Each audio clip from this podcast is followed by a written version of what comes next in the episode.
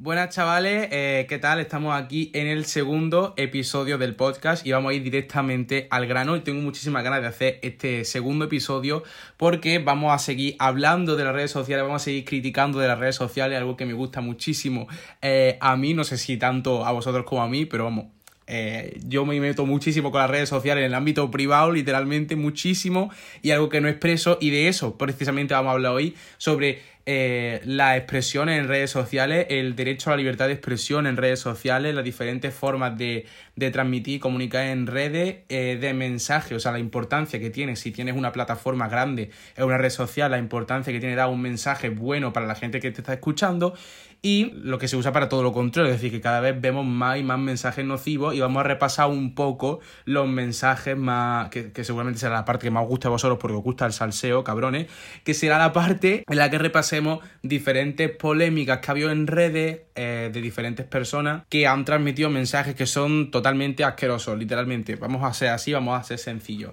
Mm, ¿Por qué quiero empezar hablando de esto? Pues porque como en el capítulo anterior vimos un poco lo que era la realidad de las redes sociales, vimos lo que había detrás de ellas, vimos cosas que realmente no sabíais, quiero que este episodio sea, pues eso, centrado en las redes sociales, pero desde una perspectiva un poco más educativa, en el sentido de que entendáis de que la, o sea, las personas que tienen una plataforma grande, como he dicho, en redes sociales, no están obligadas, de ahí lo que estamos hablando de la libertad de expresión, no están obligadas a dar, a hacer con su contenido o con su plataforma, a transmitir un mensaje, no están obligadas a educarte, no están obligadas eh, a darte una enseñanza ni a hacerte crecer en valores, porque cada uno es libre de hacer con su herramienta y con su instrumento eh, lo que le venga en gana, la libertad de actuación, libertad de expresión, etcétera, etcétera, etcétera. Pero sí que es verdad, eh, más importante es aún el no emitir ningún tipo de mensaje, sobre todo eh, en redes sociales, que la audiencia que predomina es audiencia joven gente que aún está creciendo, aún está madurando, sí que es muy importante no darle ningún tipo de mensaje que pueda distorsionar su percepción de la realidad, que pueda mm, distorsionar sus valores, que pueda creer que una cosa que no es correcta sí la sea en base a un contenido que mm, consuma que sea de humor, etcétera, etcétera, etcétera. Entonces esas son todas las cosas que quiero tratar en el día de hoy.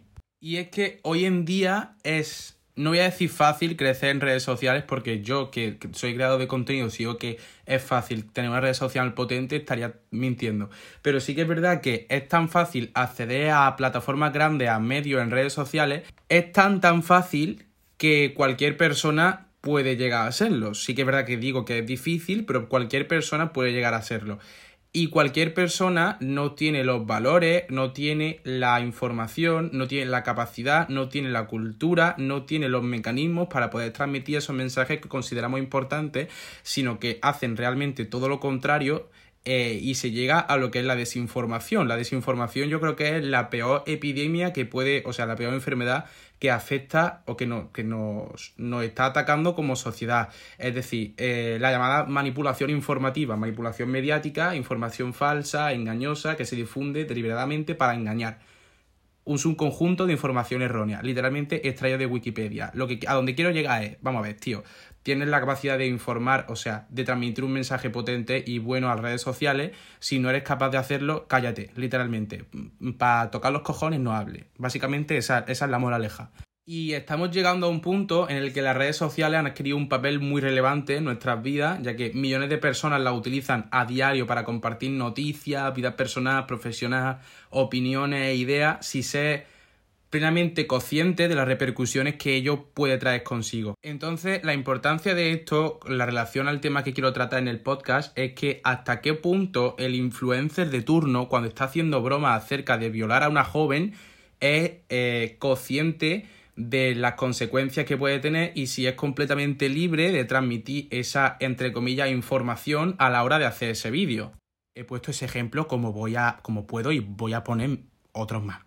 Vale, pues yo que estudio Derecho y que he leído noticias y tal y sé cómo funcionan las cosas, pues os tengo que decir que cada vez son más frecuentes los asuntos que llegan a los tribunales por publicación de comentarios lesivos en redes sociales. Por ejemplo, eh, salió hace poco a la luz una noticia de que la Fiscalía de la Audiencia Nacional había acusado de cometer un delito de humillación a las víctimas de terrorismo a un estudiante de 21 años por hacer broma en Twitter sobre Carrero Blanco, un hombre que, bueno, si habéis estudiado historia de España sabréis quién es, pidiendo para ella dos años y medio de cárcel, tres de libertad vigilada y más de 8 de inhabilitación absoluta. O sea, esto es para una persona que era completamente un particular, que no tenía esta capacidad de, de, influencia sobre fans, seguidores y tal cantidad de gente. O sea, que imaginaos que es todavía peor cuando tiene la capacidad de transmitir este mensaje tan peligroso a gente. Obviamente esto es un ejemplo, ¿vale? Lo que voy a poner, los ejemplos que voy a poner después no tienen nada que ver, pero para que pongáis, para que veáis que realmente tiene consecuencias. Hace también unos meses el Tribunal Supremo, que si no sabéis lo que es el Tribunal Supremo, bueno, pues yo no te lo voy a explicar porque es una movida de derecho muy compleja, pero te metes en Wikipedia y seguro que lo entiendes muy bien. Eh, publicó una sentencia por la que se condenaba a un año de cárcel a una joven como autora de un delito de odio y de enaltecimiento del terrorismo también cometido a través de Twitter, por haber difundido diversos tweets burlándose de las víctimas de ETA. Y estamos en la parte más coñazo del episodio, pero para que veáis la importancia que tiene. Todos podéis coger ahora mismo un ordenador, podéis buscar eh, lo siguiente. Son simplemente poner 4 o 5 letras. Ponéis el número 20, espacio, una C y una E, ¿vale? 20C, artículo 20 de la Constitución Española. Y en el apartado 1 pone, se reconocen y protegen los derechos, apartado A, a expresar y difundir libremente los pensamientos, ideas, opiniones mediante palabras, escritos o cualquier otro medio de reproducción. Básicamente que en teoría y supuestamente eres libre para decir lo que te salga de los cojones. Pero básicamente esto no es así. Porque eh, la libertad de expresión prevalece sobre cualquier otro derecho siempre que no se vulnere el derecho al honor, la intimidad personal, familiar, la propia imagen de alguien y siempre que no se caiga en el insulto o el desprestigio de alguien, o sea, que no humilles a otra persona. Y es muy importante que os quedéis con esto, ¿vale? Para que relacionéis todos los ejemplos que voy a poner luego en el podcast con esta primera información que es, literalmente crucial porque al hacer todo este todos estos comentarios ofensivos, bromas, opiniones en redes sociales, puede estar, puede estar vulnerando este derecho al honor que tengan otras personas mediante la divulgación de hechos relativos a la vida privada de una persona, como ya he dicho, de una familia, de su reputación, etc. Y ya no solo eso, sino también de, de minorías, de colectivos que no estén bien protegidos, acciones, opiniones tuyas que lesionen la dignidad de, de otra persona. ¿Lo entendéis? Estamos hablando, para que lo entendáis, ¿vale? Siendo más directos todavía, estamos hablando de que, por ejemplo, un influencer que te gusta hace un directo en su casa promoviendo ideas que ataquen o inciten a atacar directamente a un colectivo como puede ser el LGTBI, y lo que está es incurriendo en un delito contra la dignidad de la persona, un delito de odio.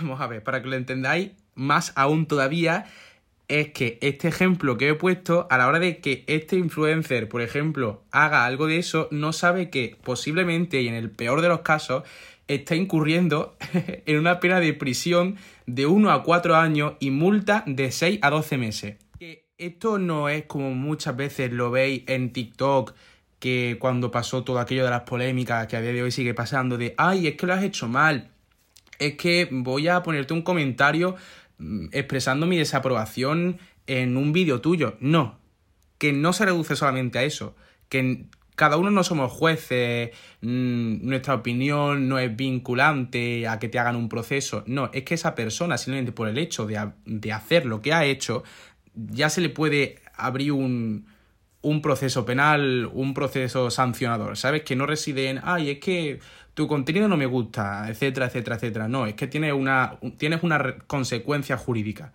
Y esto es para que no, no que os dé miedo expresar vuestra opinión libremente en redes sociales, sino para que todos maduremos un poco y seamos conscientes de los mensajes que se transmiten, ¿vale? Y ahora, ya que sí que sí, después de 10 minutos casi de podcast, voy a decir varios ejemplos y que relacionáis todo ello con la enseñanza, entre comillas, de profe aquí que os he dado.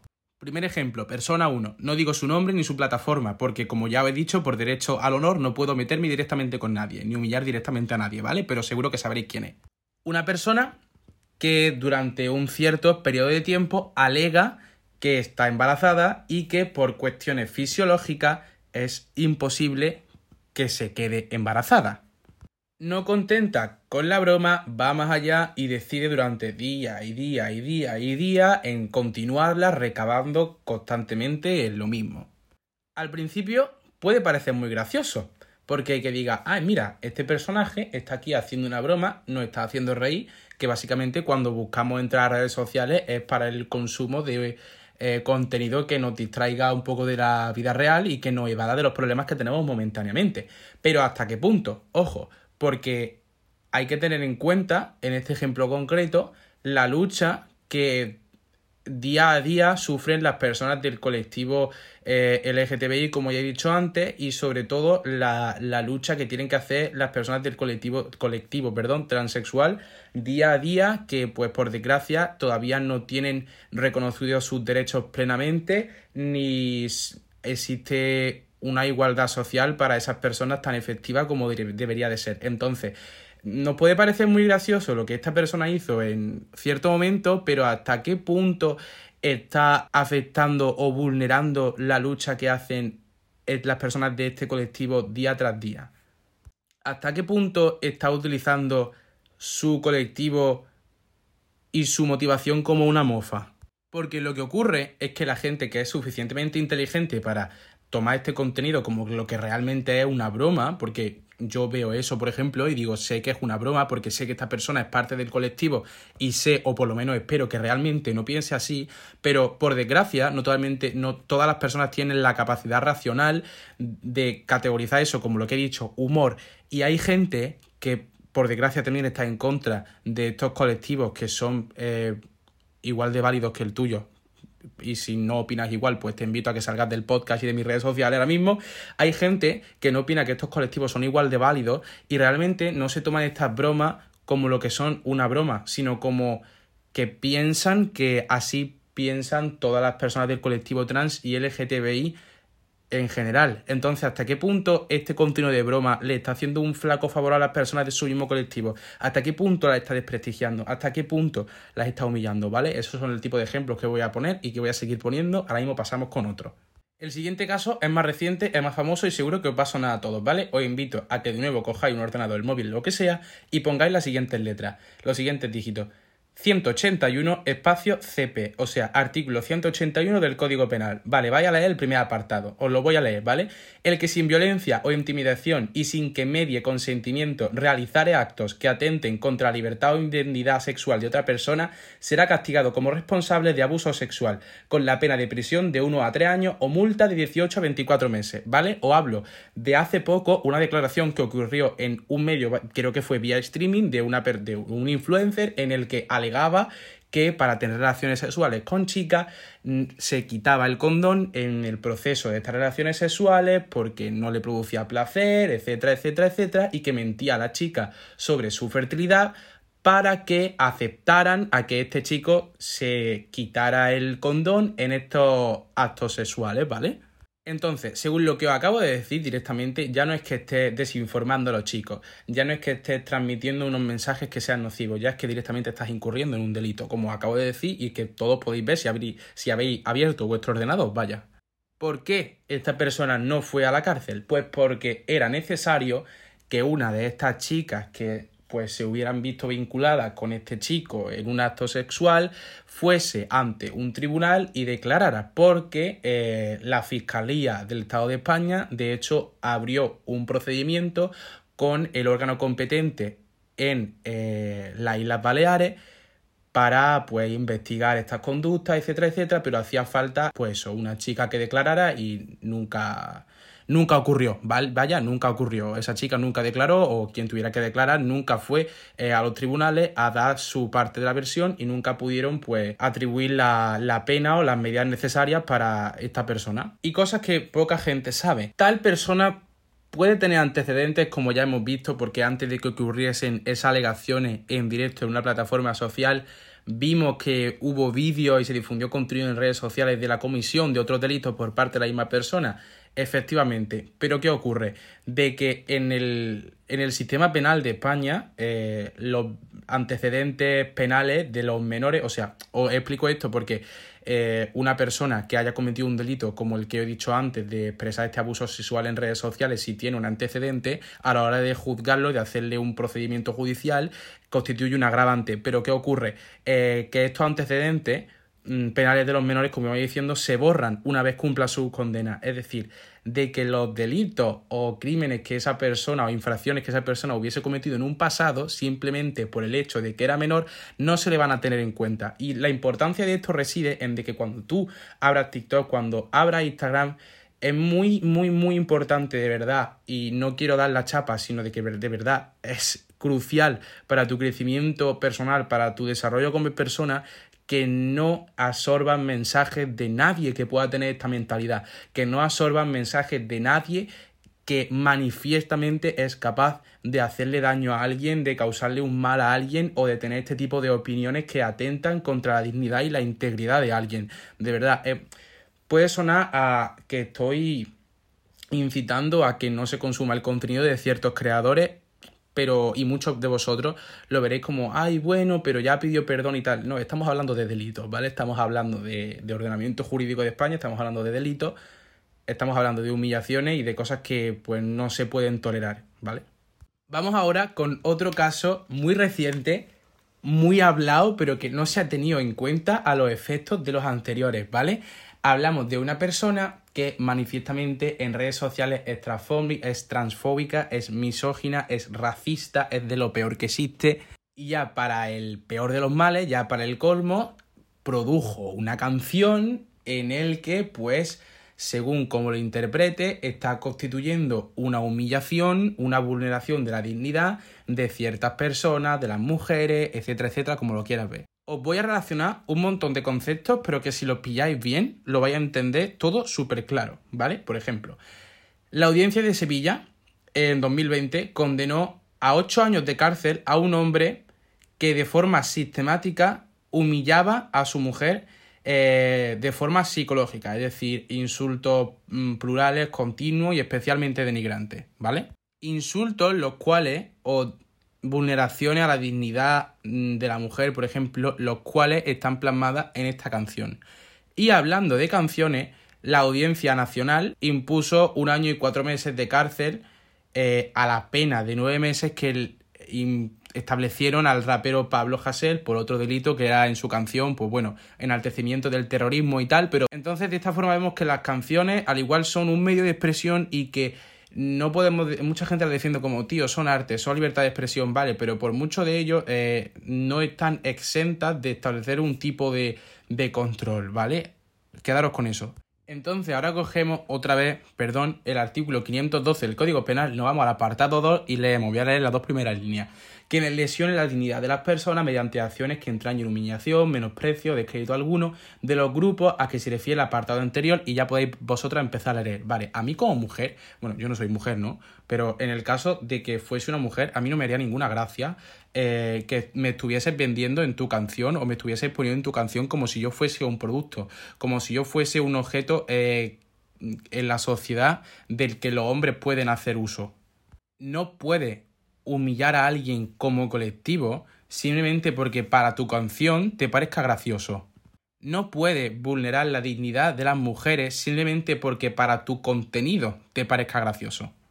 Y mucha gente dirá, porque lo sé y lo conozco de primera mano, ay, ese tío me encanta, es que es humor, es que es súper gracioso, es que de verdad no te lo tomes en serio, es una broma. No, no es una broma, porque luego hay vídeos, hay material en redes sociales donde de forma manifiesta esta persona tangiblemente en las puertas de una discoteca amenaza con matar a una mujer. Entonces estamos viendo y supone además un agravante a la hora de que, en, en, caso de que le fuesen a, realizar un proceso judicial, sería un agravante para todas estas humillaciones que constituye eh, en sus canciones, la canción que ha sacado, etcétera, etcétera, el que de forma manifiesta pues esté amenazando a mujeres de muerte, ¿sabes? Y aún peor me parece, ya no puedo, ya termino de verdad, hace poco en un medio de comunicación también muy, no puedo decirlo, ya sabéis, muy, muy importante a nivel social en España, le dieron voz a este personaje y lo llevaron a, a, eso, a la tele, creo que fue a la tele, a dar su opinión acerca de cosas. Al fin y al cabo se acabaron metiendo con él, que tampoco veo justo humillar a una persona en, en público, aunque se lo merezca, porque para eso están los procedimientos y mecanismos de control del sistema.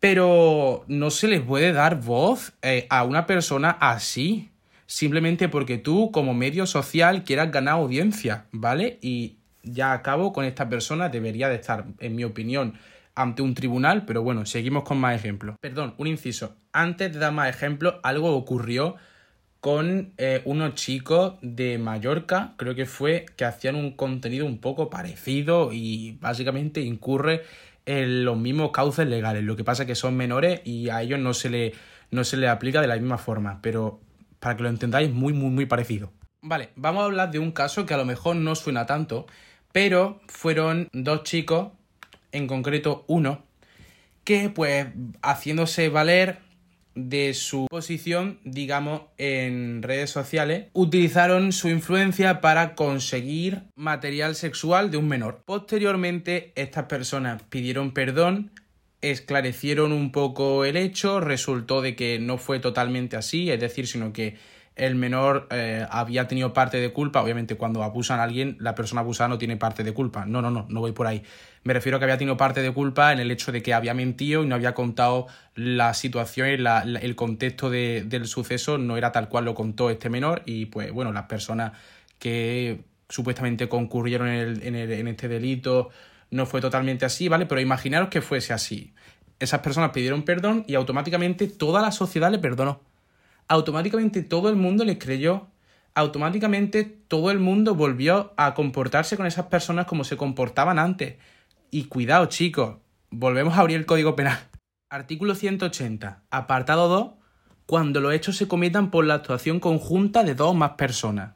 Y luego, artículo 181, apartado 3, la misma pena se impondrá cuando el consentimiento para difusión, estamos hablando de, libertad sexual, de difusión de, material sexual, relaciones, abusos, etc., cuando el consentimiento para ello se obtenga prevaliéndose el responsable de la conducta de una situación de superioridad manifiesta. Constituye esta influencia que tenían estas dos personas que ya están infringiendo dos artículos de nuestro Código Penal, la posición de superioridad que tenían en base a que eran influencers y tenían seguidores sobre su fan. Estamos hablando de que hay que tener criterio propio. Estamos hablando de que son delitos muy graves. Estamos hablando de que cuando la, de que cuando la próxima vez que entre ellas redes sociales veáis una polémica, os cercionéis de que es algo que no va más allá. Es algo que únicamente ha ocurrido entre dos personas, que ha sido una rencilla personal, como te puede provocar y pelearte con tu vecino del quinto, y de que no va más allá, de verdad, porque hay muchas cosas